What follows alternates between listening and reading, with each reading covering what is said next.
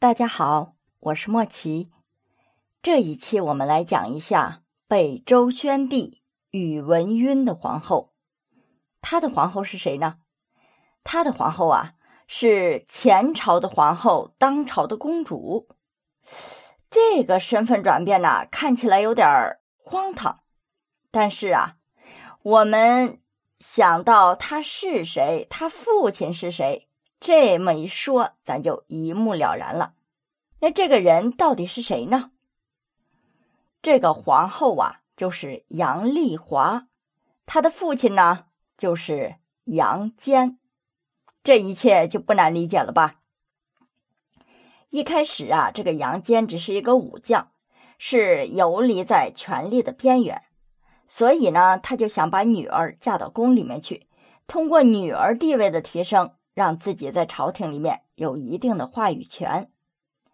于是杨丽华在十三岁那年就嫁给了当时还是皇太子的宇文赟。在宇文赟继位成为皇帝之后，便立杨丽华为皇后。一切呀都在按照着杨坚的如意算盘进行着。这杨丽华成为皇后之后，杨坚便一路高升。先后任上柱国、大司马，后来升迁为大后丞、右司武等要职。每当宣帝要出去巡游的时候，总是让杨坚留守都城。可惜呀，这宇文赟并不是一个好皇帝，一点儿也没有要励精图治、富国强兵的意思。相反呢，混账事儿倒是一件接着一件儿。在他小的时候啊，他的父亲宇文邕对他管教是比较严的，希望呢他将来能够让国家富强起来。也正是因为这个宇文邕不听话，对他有过杖责。不过这个宇文邕呐，对父亲的管教很有意见，一点也没有体谅父亲的苦心，反而呢对父亲的杖责啊是耿耿于怀。所以在他父亲死的时候啊。他一点都不伤心，反而是说呀：“这个老家伙死的是太晚了。”就在武帝发丧期间呢，他整天泡在后宫里面是饮酒作乐，甚至啊没有一点要收敛的意思，就好像去世的人呢跟他没有任何关系似的。武帝死了不到半年，他就不顾大臣们的极力反对，夜以继日的在殿前。大演游龙戏来庆贺天下太平。尽管呐，这杨丽华也是天生丽质的美人一个，不过自古以来呀，没有几个皇帝能够只能宠幸一个女人的，何况是宇文赟这么荒淫无度的人呢？宇文赟网罗天下的美女来充实后宫，他自己呀也不问朝事，每天是左拥右抱。完全沉迷在女色之中，这朝廷的事儿呢，全都让宦官去处理。这杨丽华受到冷落，她能开心吗？但是她自己很清楚，她一个人的荣辱啊，关系到她整个家族的命运，所以呀，他就每天只能是忍受着痛苦，陪着笑脸儿，待在宇文赟的身边。这宇文赟呐，也真够意思。网罗天下美女，充实后宫，这呀，大家还能勉强接受。偏偏呢，他还要封好几个皇后：天中皇后元乐上，天佑皇后陈月仪，再加上杨丽华，已经有四位皇后了。不过呀，他还是不满足，还要在洛阳修筑宫殿，继续增加后宫的实力。为了保证工程质量呢。他就带领几位皇后亲自去监工，好不威风啊！这闹剧还没有结束呢。最无耻的是什么呀？从洛阳回来之后，他连自己的堂侄子宇文温的女人尉迟樊氏也不放过，照样是抢过来立为皇后。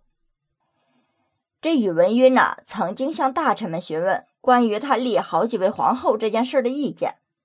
显然呐，这宇文赟就不想听到不和谐的声音，所以呀，当这辛彦之提出反对意见时，宇文赟就毫不犹豫的将他的官儿给免了。这太学博士何妥就很聪明了，将宇文赟与上古的舜相比。为什么与舜相比呢？因为舜有娥皇女英啊。这一下，宇文赟就开心了，还赞赏了何妥。宇文赟由于长期泡在女人堆里，这年纪轻轻就精疲力竭了。于是啊，他就开始吃一些乱七八糟的补药。谁知道啊，这药品质量不过关，长期服用这些药呢，能使他变得喜怒无常。这宫里的人呐，是人心惶惶，生怕一不小心呢，就得罪了皇帝，被惩罚。大臣们见皇帝变成这个样子，再也不敢开口说什么不好听的，招惹皇帝了。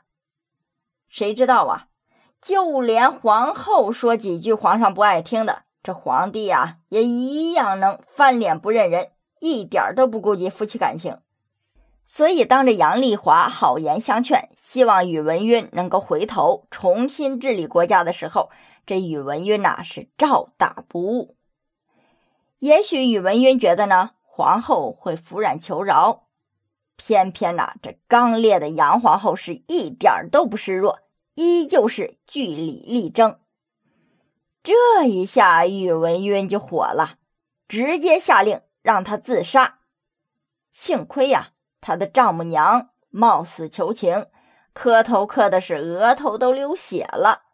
这一下，宣帝才饶了皇后一命。宇文赟呢，做了一年的皇位，就让位给自己八岁的儿子。不过呀，他这太上皇也没做多长时间，让位的第二年，宇文赟就去世了。这个时候，杨坚趁虚而入。看到年幼的皇帝无法主持政务，他终于是得以实现自己的计划了。虽然这杨丽华呢对自己的父亲总揽政权怀有戒心，但是啊，毕竟那是自家人，也总比外人要好啊，所以最终还是支持了。在公元五八一年，杨坚成功篡位，建立了隋朝，史称隋文帝。在公元五八六年，隋文帝封杨丽华为乐平公主。当时的杨丽华呢，也才二十几岁。她否决了父母劝她改嫁的建议，决定孤老一生。在公元六零九年，杨丽华陪同隋炀帝到了甘肃的张掖出巡，病死于九溪，也就是现今的甘肃省武威县。时年四十八岁，炀帝返回京城的时候呢，把他的棺木带了回来，附葬于周宣帝的定陵。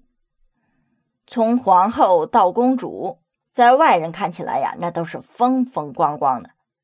但是杨丽华呢，毕竟只是他父亲谋权篡位的一个棋子罢了。当她明白过来的时候啊，她丈夫已经死了。自己的儿子呢，也被他父亲赶下了皇位。这个女人心中复杂的情感呢，又有谁能知道呢？自己最亲最爱的三个男人是相爱相杀呀！好了，各位，这一期呢，我们就讲到这里。下一期啊，我们就讲一下北周静帝宇文阐。